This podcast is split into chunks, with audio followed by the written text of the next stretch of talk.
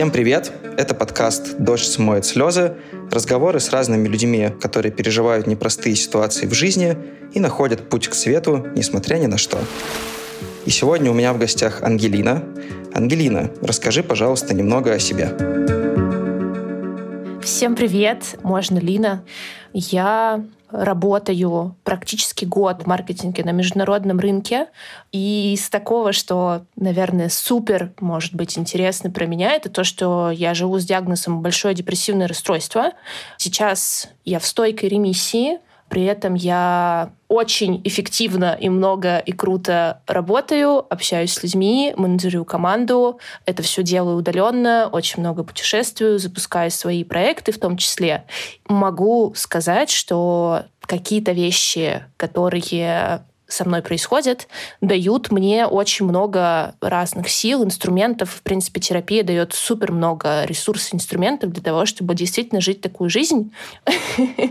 Могу поделиться своим опытом, как вообще вот это все может умещаться в одном человеке и почему вообще депрессия — это не приговор, и как вообще со всем этим жить. Класс. Мне кажется, что ты задала очень классную и важную тему. Расскажи вообще, как ты узнала о своем диагнозе? Как это произошло? Ну, скажем так, я узнала о своем диагнозе достаточно поздно и позднее, чем он начал очень серьезно отравлять мне жизнь. Вообще про депрессию есть очень классная лекция у Сапольски, прям отдельная, можно ее на Ютубе найти. Он очень классно объясняет механику депрессии, когда у человека может произойти в жизни несколько каких-то серьезных потрясений, причем первое, второе, третье потрясение могут ну, человека очень сильно расстроить, но при этом не произойдут такие серьезные там биохимические какие-то изменения в мозге, которые действительно приведут к депрессии, но в какой-то момент что-то происходит, и человек ну, как бы ломается и падает на самое дно.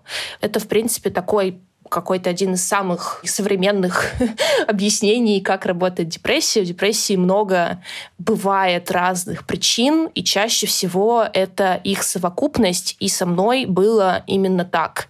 У меня, к сожалению, в определенный момент жизни наложилось очень много разных вещей, с которыми я, видимо, просто уже на каком-то биохимическом уровне мозга не смогла справиться. Это был выпускной год в университете, это был достаточно тяжелый, плотный, интенсивный период на работе, и параллельно с этим началась пандемия, и параллельно с этим я сама заболела ковидом.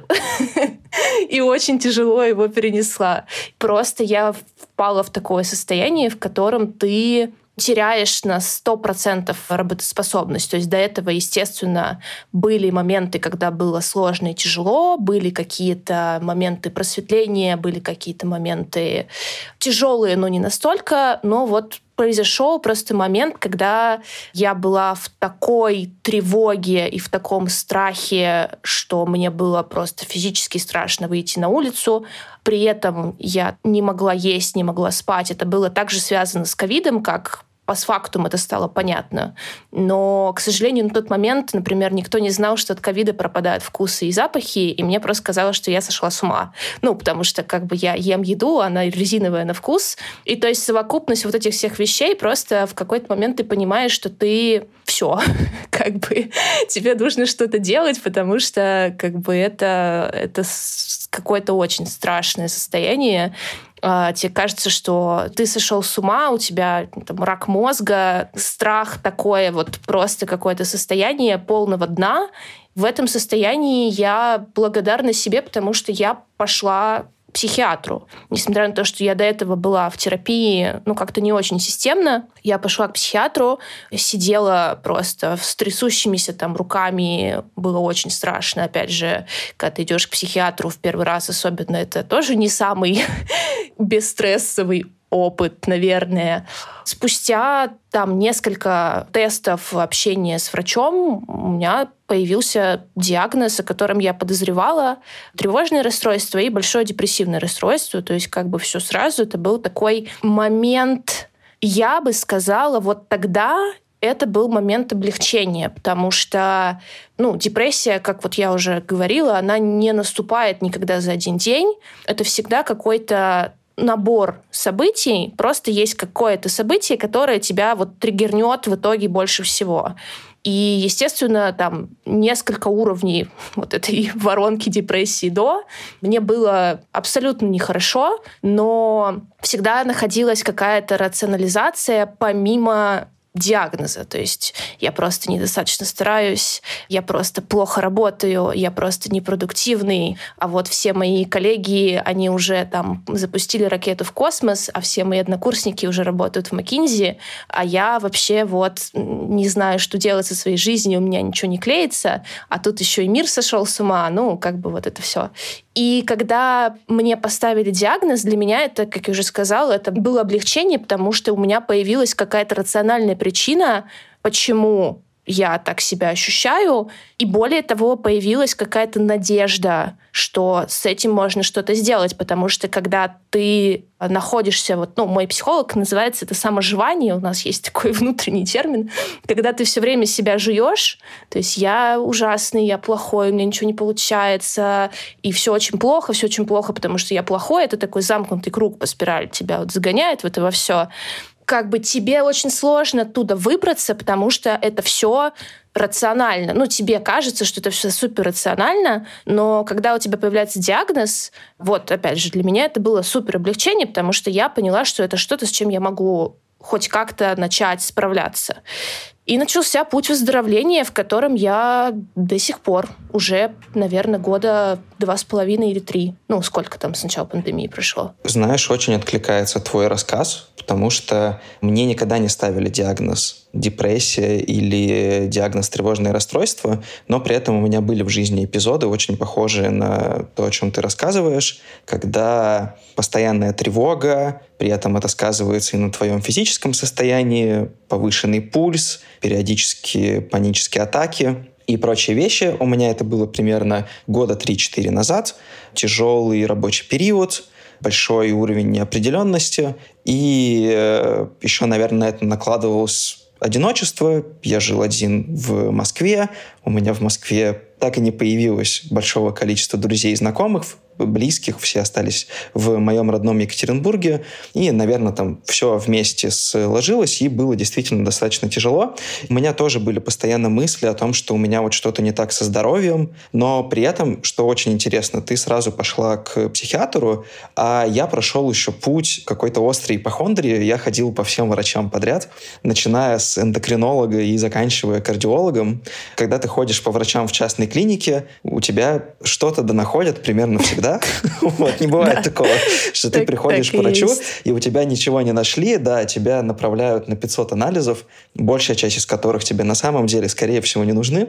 И, наверное, единственный врач, который более-менее мне помог, это был врач-невролог, который мне просто выписал атаракс. Э, для тех слушателей, которые не знают, атаракс — это такой легкий антитревожный транквилизатор с минимумом побочных эффектов, но при этом который все равно продается по рецепту. Многим очень помогает как раз вот в каких-то тревожных эпизодах, ипохондрических и так далее. Я на самом деле так э, вот в тот момент, сейчас у меня уже таких эпизодов практически не бывает, и я, честно говоря, даже не знаю почему, точно.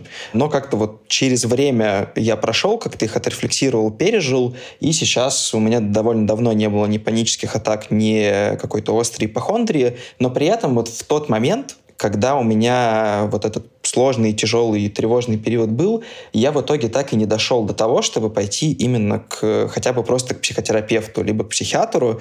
То есть я на тот момент так и не готов был осознать, что это, скорее всего, какая-то психологическая проблема, а не физическая. И в итоге все это привело к тому, что я потратил невероятное количество денег на врачей, вот, даже там залез в кредитки для того, чтобы этим врачам платить.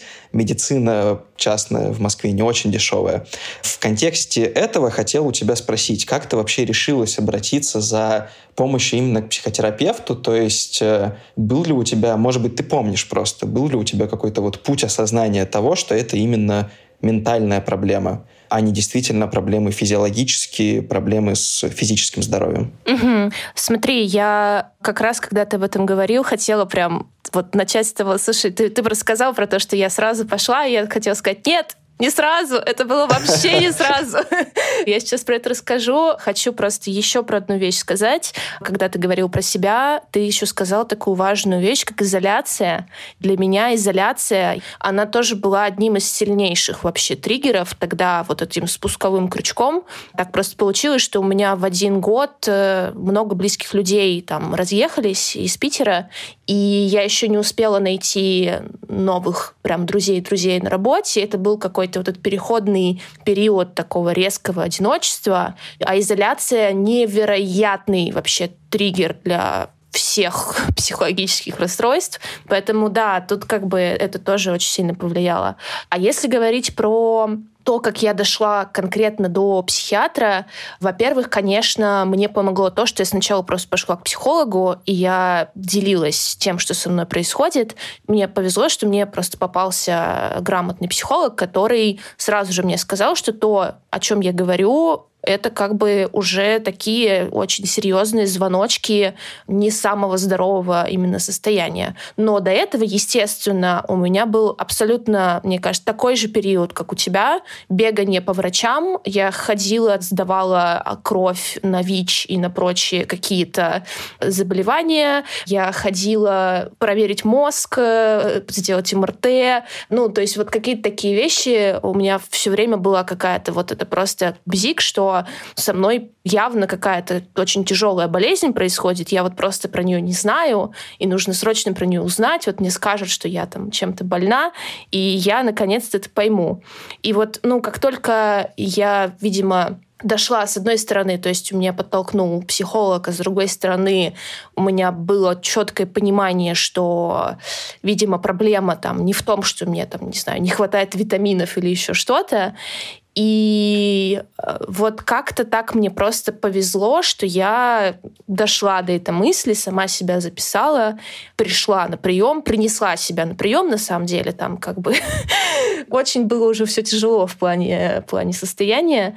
То есть да, это был тоже путь, это был тоже процесс, и достаточно продолжительный период до того, как я прям пришла к врачу, это был период ну, не самого здорового состояния.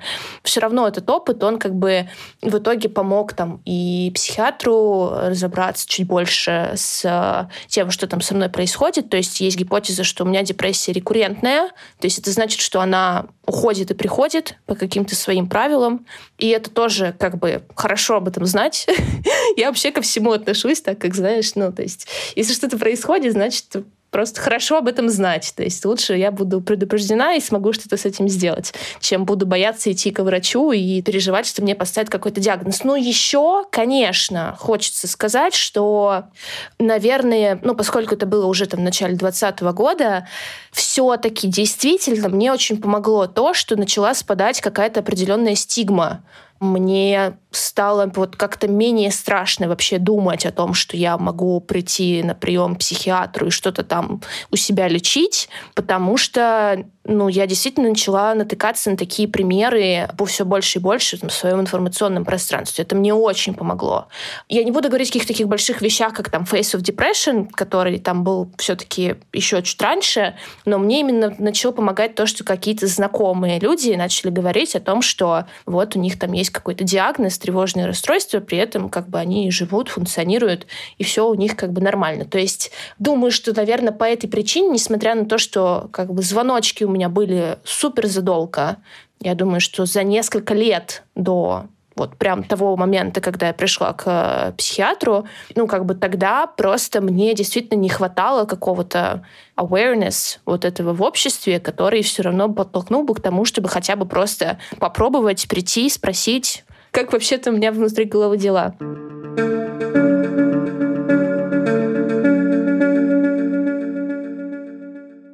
У меня о стигме есть э, мое личное наблюдение. Интересно услышать твое мнение о нем. Я заметил, что если раньше в, у большей части общества действительно было какое-то отношение к депрессии, к походу к психологу или к психиатру, отношение в формате «да это все глупости, лучше идите работать», депрессия — это просто про прогрустить, вы себе что-то придумываете, и все это на самом деле неправда, не настоящие болезни, и вообще это означает, что человек слабый, он там не может совладать собственными эмоциями, ни на что серьезное не способен. Э, скорее, может быть, даже не стигматизация как таковая, а скорее обесценивание.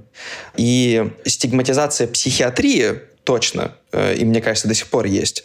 А вот э, если говорить именно о походе к психотерапевту или психологу, к признанию, что у тебя депрессия или какие-то другие ментальные проблемы или особенности, это скорее подвергалось там, высмеиванию, обесцениванию и так далее. У меня ощущение, что во всяком случае среди более-менее прогрессивной части общества небольшой, э, к сожалению, как будто бы вот это обесценивание и пренебрежительное отношение к ментальным особенностям и проблемам сменилось на некоторую драматизацию, что вот если у человека депрессия или если у человека тревожное расстройство, ну это ужасно. Это значит, что он не может встать с кровати, это значит, что он не может э, вообще ничего делать, не способен на нормальную жизнь, его срочно нужно лечить и вообще спасать, вытаскивать из ямы и так далее. Как мне кажется, это тоже не очень хорошо. То есть вот это как раз и есть некоторая стигматизация людей с ментальными проблемами и особенностями,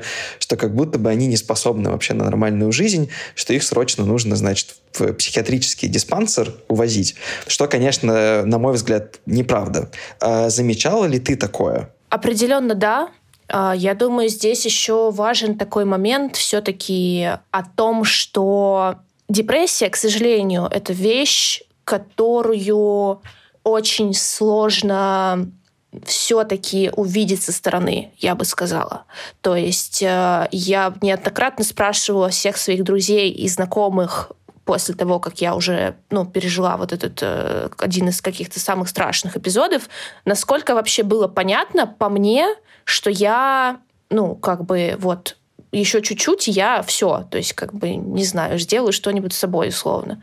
Вот. И все мне говорили, что, слушай, ну, такого, конечно, было непонятно. Да, там ты делилась, что тебе грустно, ты делилась, что тебе тревожно, но как бы вот прям сказать, что ты там завтра сделаешь что-то очень страшное, никто как бы не мог. И я думаю, что здесь есть еще такая обратная сторона того, что это даже не обратная сторона, скорее просто история про то, что если человек, ну вот на мой взгляд, субъективно, если человек не переживал никогда депрессию, ему будет очень сложно объяснить, что это такое.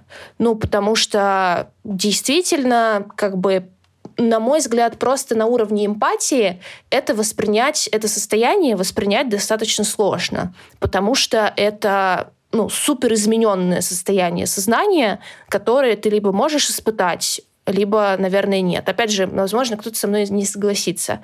И из-за этого, на мой взгляд, возникают вот эти вот какие-то качели из-за того, что все начинают людей там мерить по себе. У депрессии есть разные степени, например. Ну, насколько я знаю, возможно, еще что это неправильно говорю там, с точки зрения там, психологии, но насколько я вот это понимаю, что условно депрессия э, формата мне там немножечко тревожно и не хватает мотивации делать там рабочие задачи, и депрессия, я не могу встать с кровати и почистить зубы, это, ну, две разные как бы депрессии. Да, да. По условной шкале Бека там, по-моему, 4 или 5 градаций есть. Да, абсолютно верно. И здесь я просто думаю, что, ну, возможно, происходит такое, что люди, которые переживали, к сожалению, тяжелейшие эпизоды депрессии, когда у тебя там шкала просто вся красная, и ты, ну, как бы на дне, возможно, они просто это все как бы берут свой какой-то опыт и проецируют его на всех остальных. Но это может быть просто не так, на мой взгляд. Вот моя история, ну, как бы еще интересна тем, что, несмотря на то, что я достаточно давно живу с диагнозом, мне не так давно 4 месяца назад всего лишь назначили антидепрессанты. Мне, к сожалению, почему-то их не назначали, мне назначали только нейролептики. Не могу сказать, с чем это связано, не хочу говорить, что это связано с какой-то некомпетентностью, я как бы не психиатр, чтобы судить об этом. Вот. Но почему-то мне вот их не назначали, но я как бы обращалась к психиатру несколько раз в разных состояниях. И, например, в тот момент, когда я обратилась к психиатру около там, 4-5 месяцев назад, когда мне назначили антидепрессанты, я была в супер продуктивном на самом деле состоянии. Я работала спокойно, ну, мне просто было там, ну, как бы супер тревожно, я плохо спала, но я просто уже понимала, что если я продолжу вот это вот, то как бы я скачусь обратно очень быстро на горящем велосипеде в полную черную дыру. И я пришла заранее, понимая, что я отловила уже какие-то первые звоночки того, что я очень сильно там гиперболизирую какие-то переживания, я очень сильно тревожусь там и так далее.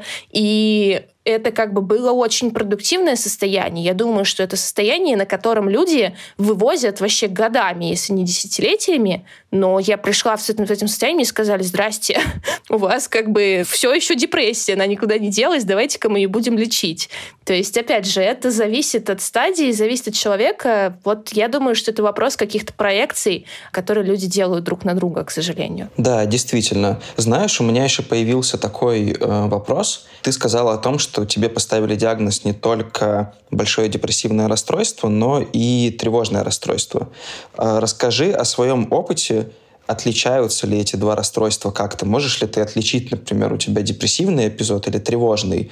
Какой из этих диагнозов, как тебе кажется, сильнее всего повлиял вообще на твой образ жизни и на твой подход к работе с э, самой собой и со своим ментальным состоянием?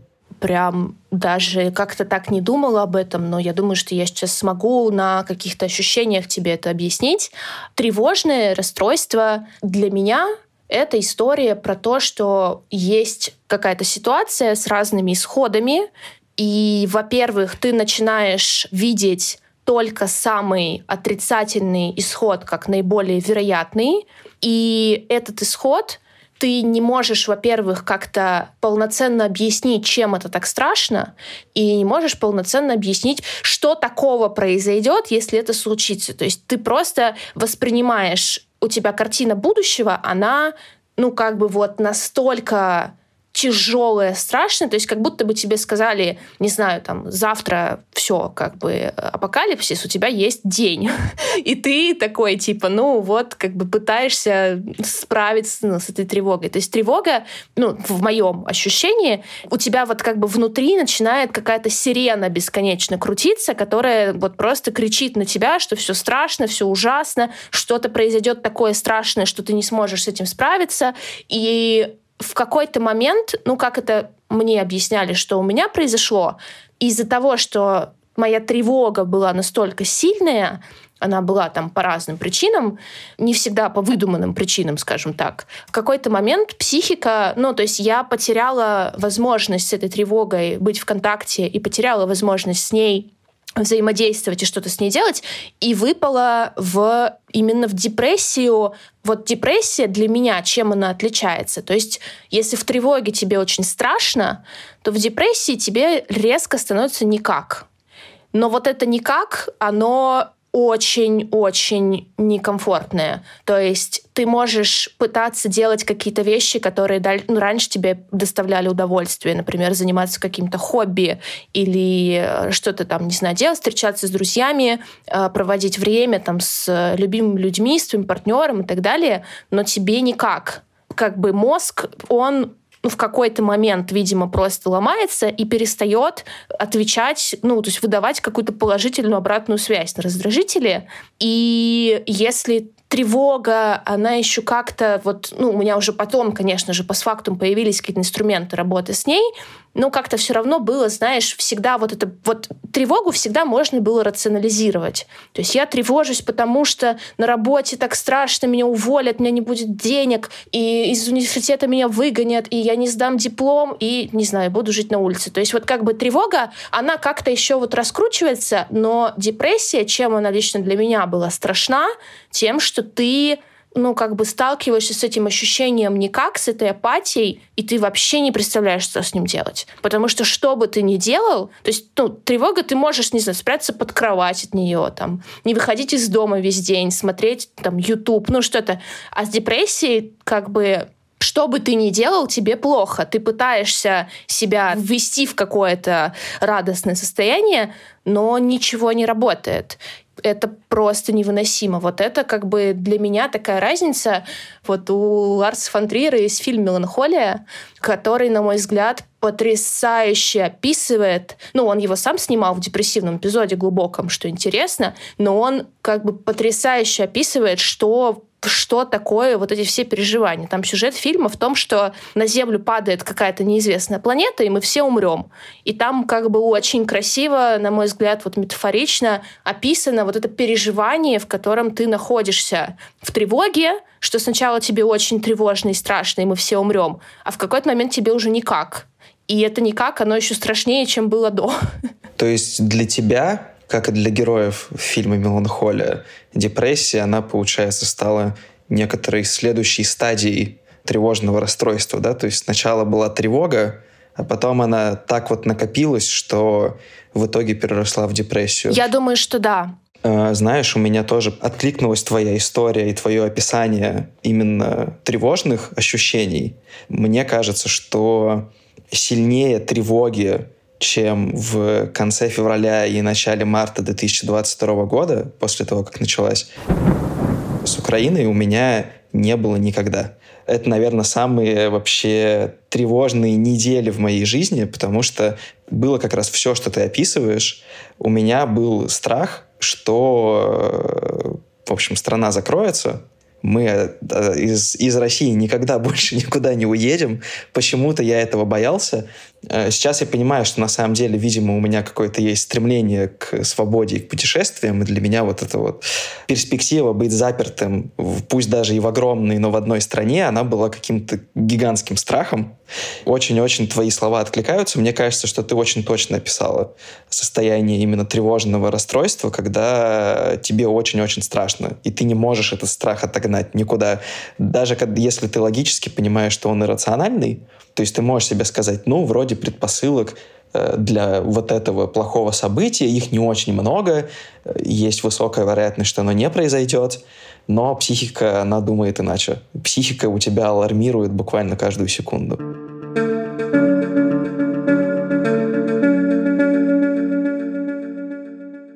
Ты в самом начале, когда рассказывала о как раз своем опыте, о своей истории, ты упомянула, что ты научилась очень классно с этим работать, что ты строишь эффективную карьеру, ты успешно в работе, ты запускаешь проекты. Расскажи о каких-то практиках или способах, которые ты применяешь для того, чтобы жить полноценную, классную жизнь, при этом имея вот два диагноза — депрессию и тревожное расстройство. Как у тебя это получается? Когда ты заговорил про 24 февраля, я думаю, что для всех это был страшнейший день, и, естественно, он на нас, на всех повлиял.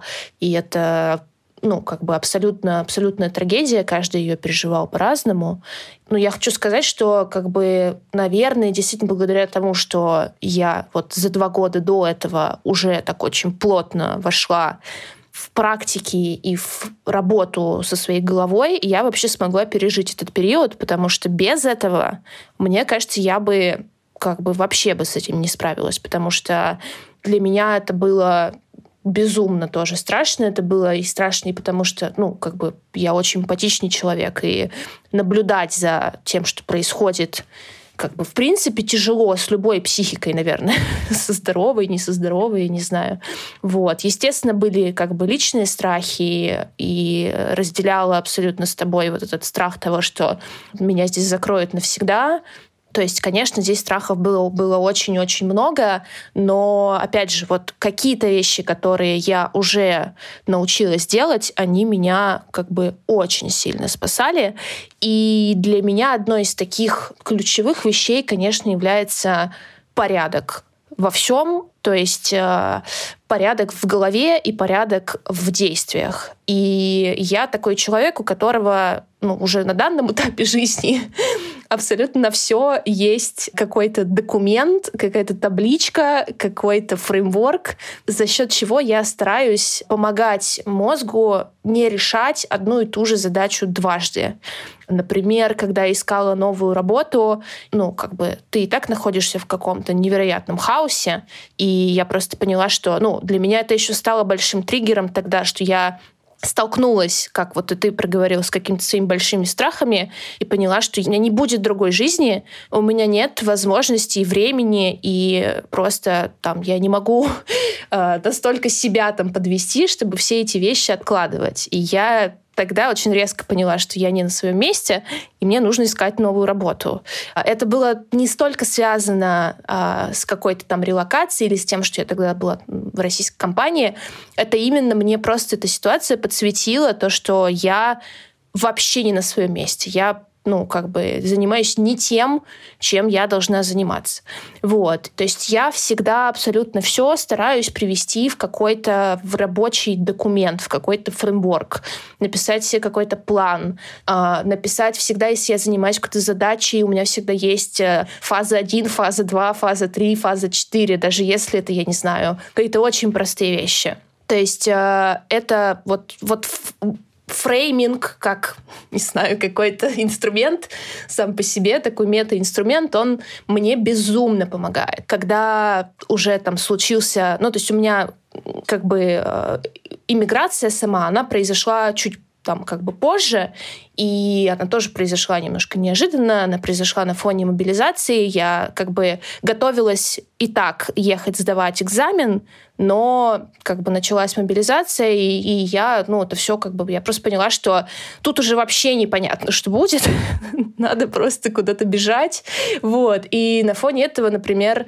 я начала уже потом там побывав в разных городах, в разных местах, параллельно все время как бы работая удаленно, э, я поняла, что мне, например, нужен такой какой-то фрейм, который будет мне облегчать мою жизнь на удаленке. А, например, у меня есть такой фреймворк, а, что нужно сделать первые двое суток в новом городе, вот, чтобы, ну, как бы там закрыть какие-то элементарные процессы. Ну, это скорее какой-то даже больше чек-лист. Вот. А, и я очень сильно себе стараюсь в этом плане облегчать жизнь.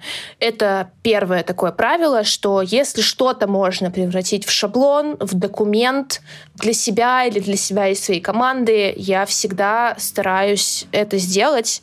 Это очень классно вообще работает. Это первый момент. А второй момент — это я называю это цифровая или нет, ну, короче, какая-то ментальная гигиена. Например, у меня есть правило, что я не читаю и не смотрю вот все вещи, которые несут тебе триггеры просто мешками, например, там новости. Я их не читаю утром и в течение дня никогда.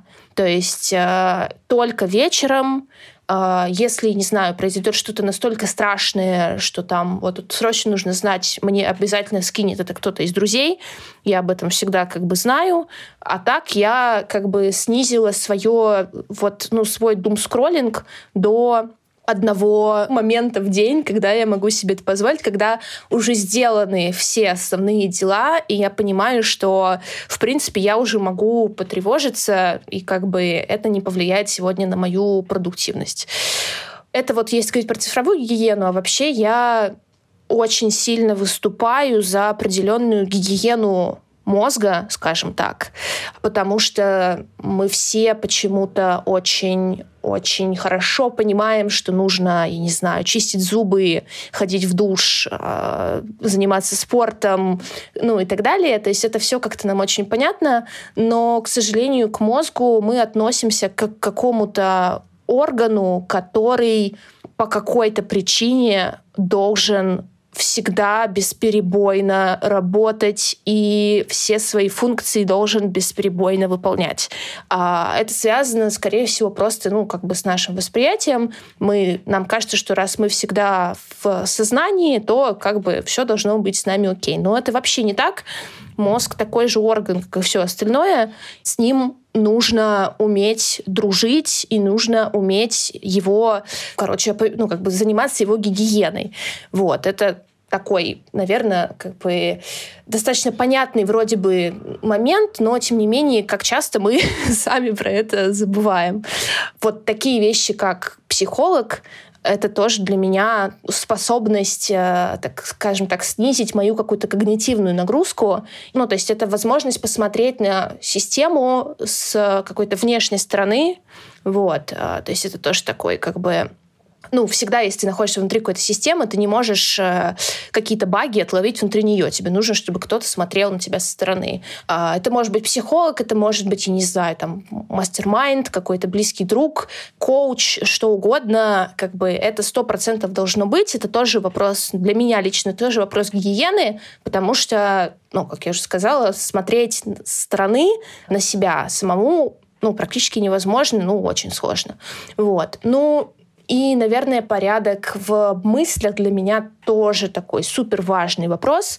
Это и медитации, это и, ну, сюда же, наверное, в каком-то смысле закрытие циклов стресса, это просто фрирайтинг и возможность выгружать из головы какие-то вещи, которые там крутятся. Я очень много пишу, связанного, бессвязанного, в компьютер, в телефон, в блокнот, просто как бы постоянно. И очень часто это просто работает для меня как просто вынос мусора из головы. То есть я просто пишу какие-то вещи абсолютно бессвязные, которые мне мешают, выгружаю их из головы, смотрю на них, думаю, ну и бред. И это очень круто. Блин, слушай, очень здорово. Мне кажется, что твой опыт с составлением фреймворков, он для многих может стать очень классной поддержкой, поэтому я воспользуюсь здесь э, удобным моментом и прорекламирую нашим слушателям твой телеграм-канал, в котором ты в том числе делишься э, своими фреймворками, которые тебе помогают как раз организовать свою жизнь и организовать гигиену своего мозга. Вы сможете найти ссылку на телеграм-канал Лины в описании к этому выпуску. Да, и еще я хотел, э, ты как раз рассказала о своем опыте выгрузки мыслей из мозга, когда я учился в университете на журфаке, у нас был очень классный преподаватель по, кстати говоря, истории мировой культуры. Я не помню почему, но на одном из занятий он нам как раз предложил практику по-моему, он это назвал ассоциативным письмом или как-то так, или безассоциативным письмом, точно не помню. Но как раз смысл был в том, чтобы взять в руки ручку и на протяжении 10-15 минут писать что-то на бумаге. При этом тебе нельзя было думать ну, э, он запретил думать над тем, что ты пишешь. То есть это должен был быть поток мыслей, которые у тебя находятся в голове. И это как раз э, была практика, по-моему, вот в контексте по-моему, мы изучали что-то связанное с э, модернистской культурой начала 20 века, э, такой вот революционной, авангардистской и так далее. Э, мне кажется, что это была как раз какая-то практика, которую использовали вот э, свободные умы того времени. Э, поэтому э, я сейчас об этом вспомнил просто и подумал, что обязательно попробую это повторить как раз э, после того, как ты рассказала о своем опыте. Очень клево, спасибо. Да, на самом деле, да, у меня есть сейчас э, на канале два таких очень больших материала про фреймворки. Я работаю в Notion. Я вообще такой сертифицированный э, пользователь Notion. У меня есть э, просто они выдают, выдают сертификацию э, тем, кто хорошо знает программу. Можно там пройти большой тест, показать, э, как ты работаешь э, в Notion, что ты там умеешь делать. Вот. И они дают тебе такой Notion Badge. Это значит, что э, сам Notion проверил, что ты действительно умеешь пользоваться Notion Notion на высоком уровне. Вот. У меня есть такая штука. Я Notion пользуюсь очень давно, мне кажется, уже последние пять лет, а то и больше. И Notion в этом плане очень классный. Для меня работает именно как инструмент выгрузки вообще всего из головы, и потом попыток это все собрать в какую-то единую систему, разобраться с тем, что нужно, что не нужно и так далее. Вот. А, например, вот с а, выгрузкой из головы для меня Notion работает супер круто. И мой э, фреймворк протестировали так уже достаточно много людей, думаю, что человек 20. Все как-то очень отмечают, насколько, в принципе, э, ты быстро начинаешь вообще по-другому смотреть на свои мысли. То есть это, наверное, тот же эффект, который у тебя приходит, когда ты реально учишься, ну, то есть как бы приходишь к какому-то классному результату в медитациях, когда ты уже выстраиваешь вот эту такую субличность, которая может спокойно наблюдать за тобой самим. Вот и здесь это тоже такой очень классный инструмент, когда ты просто даешь себе возможность, в принципе, посмотреть на свои мысли. То есть просто вот вообще обратить на них внимание и без какой-то оценки, без какой-то привязки к чему-то уже потом думать о том, что вообще с этими мыслями делать. То есть когда у тебя это все крутится в голове, это как вот, не знаю, как какой-то бесконечный вот этот барабан.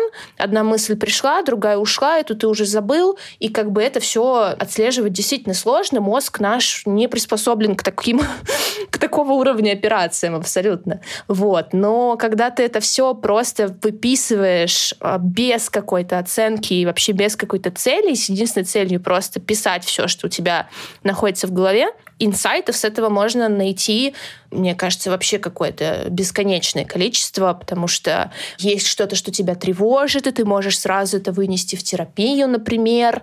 Есть что-то, что у тебя крутится, как какая-то идея, и потом ты можешь, например, подумать об этой идее с другой стороны и записать две эти вещи, и не забыть, что они связаны друг с другом, их, например, объединить. Есть какие-то просто вот для меня супер терапевтичная штука, на самом деле, когда я просто что-то записываю, и потом в спокойном состоянии смотрю думаю, ну и бред, типа. Слава богу, что я могу это просто удалить, и все, оно больше на меня не влияет. То есть удалить что-то из головы очень сложно, а удалить э, там просто строчку какую-то текста гораздо легче. И вот таким образом, как бы, ну, эффект очень терапевтический. У меня как раз э, вот есть э, шаблон, можно его себе поставить просто сразу же и попробовать им попользоваться. Ну, вот как бы э, ребята делились э, обратной связью, кто использовал фреймворк, что это прям, ну, как бы очень круто, особенно для тех, кто раньше особо не пользовался какими-то такими другими инструментами, это может быть интересно. Ну и для тех, кто, в принципе, пользовался тоже такой подход, можно для себя потестить. Э, Notion просто дает очень классную еще возможность связывать между собой какие-то таблицы, какие-то базы данных. Например, если расставить этой большой базе с мыслями определенную систему тегов, которая вам будет удобна, вы можете потом автоматически посмотреть, например, все мысли, которые вы отметили себе, вот что там пошло в терапию, и прийти на сессию с психологом с набором триггеров, которые вас триггерили за прошедшую неделю. То есть как бы это такой уже очень классный вообще материал для работы. Или, например, у вас крутится какие-то куча мыслей, там, что написать в Твиттер, что написать в Телеграм-канал, что можно улучшить там в каком-то своем проекте вы это все записываете и в какой-то момент садитесь и смотрите, просто как бы настраиваете фильтрацию так, чтобы вы видеть только вот это, и это тоже как бы супер удобно. Поэтому да, можно прям взять из канала шаблон, тут же его просто одной кнопкой себе установить, сразу начать пользоваться. Поэтому все, кому откликается, очень-очень советую. А, очень поддерживаю все тезисы э, о Notion сам его постоянно использую и в работе, и в жизни. Действительно классный инструмент для того, чтобы организовать все свои задачи, как личные, так и профессиональные. А можешь, пожалуйста, рассказать, может быть, привести конкретный пример, в чем тебе помог вот подход в выгрузке своих мыслей, а, если ты вспомнишь, если он у тебя есть? Таких примеров было супер много. Я могу, наверное, привести более показательными будут именно какие-то моменты с терапией, потому что в какой-то момент я, да, начала очень активно просто стараться замечать какие-то вещи, которые меня триггерят, и начала там с ними как бы очень-очень активно разбираться. То есть просто выписывать вещи, которые меня расстраивают, например. У меня была совсем недавно такая ситуация. Она была далеко не первой ну, из, из таких ситуаций, но вот я просто уже натренировала свой мозг таким образом эти ситуации отслеживать и вывела очень интересный инсайт, что, например, несмотря на то, что я очень долго, ну, хочу сейчас вернуться в академическое образование, но так или иначе уже там три года я как закончила универ, то есть э, я не получаю там никакие оценки нигде особо, я, естественно, прохожу там курсы и читаю и так далее, это все происходит ежедневно, но я, например, не сталкивалась очень давно с какой-то такой системой оценивания, знаешь, где тебе ставят там, не знаю, какие-то пятерки и четверки за что-то. Так получилось, что в какой-то момент, достаточно недавно, мне просто пришел Вот я поступаю в магистратуру, и в Германии есть такая штука, они делают дополнительный evaluation твоего диплома, потому что у них немного другая система оценивания. Вот, и они прислали evaluation моего диплома, и, ну, просто оценка оказалась чуть ниже, чем я ожидала, потому что, к сожалению, ты только примерно можешь ее рассчитать, потому что все считают немножко по-разному, кто-то считает одни предметы, кто-то их не считает и так далее. Ну, короче, мне пришла там оценка ниже, чем я думала. И вот представляешь, ну, как бы я получила оценку за свой диплом, который, ну, то есть как бы защищен у меня три года назад. Ну, то есть э, я уже много лет как защитила все эти предметы и получила эти оценки, но я выпала в такое огромное расстройство, потому что, как оказалось, до сих пор я невероятно сильно свою какую-то самооценку и свою самоценность э, склеиваю с какими-то оценками, которые я получаю. И это, ну, такой хороший триггер и хорошая вещь, чтобы ее вынести в терапию. То же самое, например, у меня бывало раньше, особенно когда я работала особенно когда я работала на фрилансе, э, много с гонорарами и с деньгами. То есть я невероятно сильно себя оценивала э, внутренне, как бы моя самооценка держалась на том, какое количество денег я зарабатываю. Это настолько нездоровая вещь, особенно для фрилансера. И до сих пор иногда бывает, что, ну, я не знаю, там какая-то задержка в зарплате, и у меня вылезает какой-то просто червяк такой, так, а что это у нас с нами не так, что у нас там все еще зарплата не пришла? Думаешь, господи, что это за бред вообще? Откуда это вообще? Вот, но, но есть какие-то вещи, которые вот, ну, просто очень такие невероятно протоптанные нейронные дорожки, которые, ну, как бы какие-то протоптаны в сознательном возрасте, какие-то в несознательном возрасте, и так или иначе ты вот как бы с ними живешь, и такие инструменты, они очень хорошо тебе помогают как минимум просто начать обращать на это внимание. То есть, э, если тебя что-то расстраивает, и особенно ты это очень сильно можешь рационализировать и как-то себя за это унизить, и вот там я просто плохой и так далее и тому подобное, ну, как бы можно очень-очень быстро и консистентно скатиться во все расстройства, которые, вот, которые мы с тобой уже сегодня обсуждали. Такие инструменты — это, опять же, вот как бы определенная гигиена, отловить какой-то триггер до того, как он не станет каким-то очень страшным и не размажет тебя просто вот как бы твое настроение, твою самооценку там на несколько дней, недели и так далее. Сейчас, конечно, да, скорость моего э, восстановления после каких-то таких вещей, она, конечно, выросла в разы, и это, наверное, во многом благодаря таким инструментам. Угу. А ты, получается, заметила за собой вот этот триггер после получения оценки и принесла этот триггер в итоге психотерапевту, потому что у тебя этот триггер был записан в Notion, и благодаря этому у тебя получилось э, лучше, глубже проработать вот эту свою особенность. Абсолютно верно. А плюсом еще, конечно же, я а, отловила здесь определенную установку. У меня происходит вот это слияние меня и каких-то моих оценок и результатов. И в чем именно здесь магия Notion? Она в том, что а, если я, например, еще раз столкнусь с такой же установкой, я могу себе заранее прописать альтернативное убеждение, которое э, как бы будет мне помогать выстраивать новую нейронную связь. И это уже второй фреймворк, который на самом деле супер логично у меня вот вырос, потому что я начала понимать, что когда я ну как бы записываю какие-то вещи, которые меня расстраивают, они, как правило, выходят из каких-то установок, которые у меня есть, которые не помогают мне жить, а очень даже жить мешают. Поэтому я построила для себя такую немножко расширенную систему, когда я выписываю уже какие-то конкретные вот эти расстраивающие меня мысли, и если они у меня начинают повторяться или где-то крутиться вокруг одной и той же вещи, я могу себе прописать альтернативное убеждение. Например, в этом случае мое альтернативное убеждение будет следующим. Я прекрасно понимаю, что моя самоценность и моя самооценка никаким образом не может базироваться там, на каких-то отдельных оценках, которые я получила за что-то.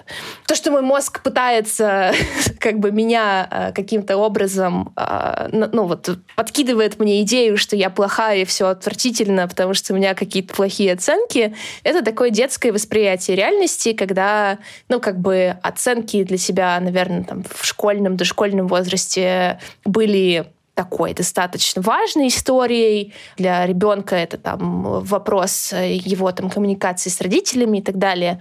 Вот. И как бы тогда это ну, действительно очень сильно влияло на, на тебя. Но как бы сейчас я понимаю, что я взрослый человек, помимо оценок в школе и в университете, я занимаюсь там огромным количеством вещей. Это все как бы по отдельности никаким образом не может меня определять. Это все ну, определяет меня только целиком. И когда ты вот это себе выписал, э, если ты еще раз, например, триггернешься об какую-то такую штуку, ты уже не расстроишься из-за этого на, там, не знаю, на целый день. Ты посмотришь на свое альтернативное убеждение, оно уже гораздо быстрее в тебя проникает, а потом уже ты как бы и сам начинаешь это делать без помощи Notion. То есть цель как бы вообще не в том, чтобы бесконечно что-то писать в Notion и бесконечно там какие-то выстраивать таблицы. Для меня лично именно в этих всех упражнениях цель как раз в том, что рано или поздно твой мозг начинает думать по-другому. Он начинает э, проходить уже тем путем, который ты для него выстроил через такие, ну, как бы другие нейронные связи. И вот в этом самый кайф. То есть э, каждый раз ты там находишь, естественно, какие-то новые уровни травмы и новые уровни там установок, но это уже другой разговор. Но с какими-то такими вещами, естественно, кайф в том, что ты можешь с ними супер круто работать, и рано или поздно ты начинаешь это делать сам, без помощи всякого ноушена, и это очень круто. Вообще очень здорово, что у тебя такой системный подход к работе со своим мозгом, со своей, хотел сказать, душой, но, кажется, здесь не очень хорошо подходит слово «душа», со своей психикой. И самое главное, тебе этот системный подход, он реально помогает, повышает качество твоей жизни. Мне кажется, что это очень-очень круто.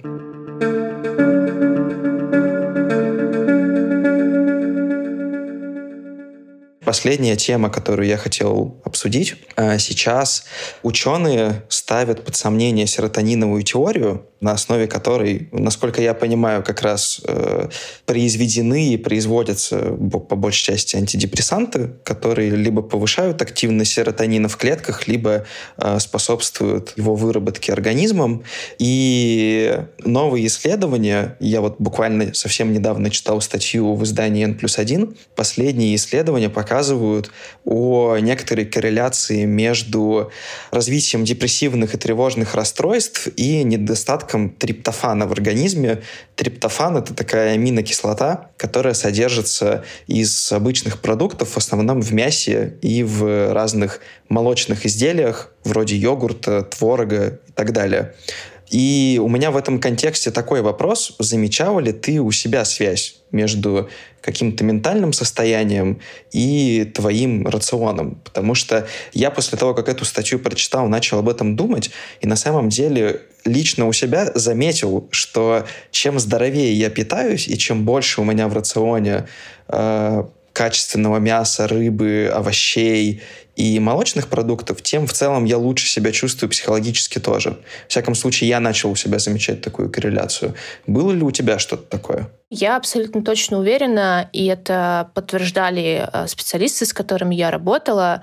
В любом случае просто надеяться на антидепрессанты, это как бы ну, можно, конечно, но очень вряд ли, что это сработает. То есть э, работа с депрессией, возможно, мы, ну, как бы не затронули так глубоко эту штуку в плане вот образа жизни, больше говорили про какое-то ментальное, но все-таки я как бы очень хочу надавить на то, что э, это огромная работа по выздоровлению, которая включает э, в себя и твой образ жизни тоже. И вообще, в принципе, я, например, когда общалась со своим специалистом, э, с психотерапевтом, она мне несколько раз говорила о том, что, ну, как бы, вы живете в Питере, что вообще хотите? Ну, когда я жила в Питере. Вот. То есть она прям, ну, как бы на полном серьезе говорила о том, что это как бы существенная часть проблемы. А, то есть недостаток солнца, недостаток а, там каких-то правильных продуктов питания и так далее. Это все существенная часть проблемы, которая просто работает как снежный ком. Это влияет на твой образ жизни, твой образ жизни становится все хуже там, и так далее. Поэтому да, безусловно, и это, на мой взгляд, даже ну, возможно, там, исследование, о котором ты говоришь, э, я как бы его не читала, но я просто как бы много-много читала про, про депрессию, и как бы, насколько я понимаю, самая такая все-таки понятная какая-то доказанная история в плане выздоровления это всегда совокупность вещей, с которыми ты как бы работаешь. То есть это и терапия, это и если тебе нужна медикаментозная терапия, то это медикаменты, но это всегда работа с твоим образом жизни. То есть это твой распорядок дня, э, это сколько времени ты проводишь на свежем воздухе, что ты ешь и так далее. То есть, например, сейчас уже достаточно долгое время я нахожусь в Турции, в совокупности с тем, что уже идет там пятый месяц приема антидепрессантов, скорее всего, просто все эти вещи в совокупности сейчас обеспечивают мне невероятно продуктивное состояние, потрясающее состояние, в котором я просто очень, очень кайфово себя ощущаю. Вот. Но сказать, что что-то одно из этого как бы влияет, ну, я не могу, потому что я думаю, что это действительно совокупность причин. Но, безусловно, питание влияет очень сильно. А, время, проведенное на свежем воздухе, лично на меня влияет очень сильно. А, вещи, которые я делаю для того, чтобы закрывать цикл стресса, тоже очень сильно влияет, ну и социальные контакты. То есть это тоже очень важно. Изоляция — это вообще страшная вещь, поэтому вот эти все вещи, они сейчас работают для меня в совокупности, и вот таким образом они для меня сейчас обеспечивают ремиссию. Поэтому я, наверное, абсолютно согласна с теми, кто как бы говорит о том, что дело не только, как бы не столько, возможно, в серотонине. Мозг очень сложный орган, невероятно сложный. Мы еще, мне кажется, столько всего о нем узнаем. Вот, поэтому мне кажется, что это абсолютно возможно, и да, выздоровление — это всегда набор, набор вещей. Да, действительно. Кажется, что вообще в любом деле важен комплексный подход, и если мы говорим о борьбе с депрессией или тревогой, это тоже работает. Ты должен решать задачи и решать проблемы в комплексе. На этой позитивной ноте хочется закончить выпуск и, наверное, пожелать всем нашим слушателям побольше проводить времени с близкими, гулять на солнышке, хорошо кушать и быть счастливыми. А спасибо тебе большое, Лин, что пришла. Мне кажется, что у нас получился очень интересный и такой насыщенный, продуктивный разговор. Да, абсолютно точно. Тоже очень сильно всем желаю побольше солнышка и обращаться к специалистам, если вы чувствуете, что это необходимо. Это не, это не страшно, и это, наоборот, может дать вам очень много всего кайфового в жизни. Спасибо тебе тоже большое за то, что позвал, и я надеюсь, что этот разговор будет кому-то очень-очень полезен.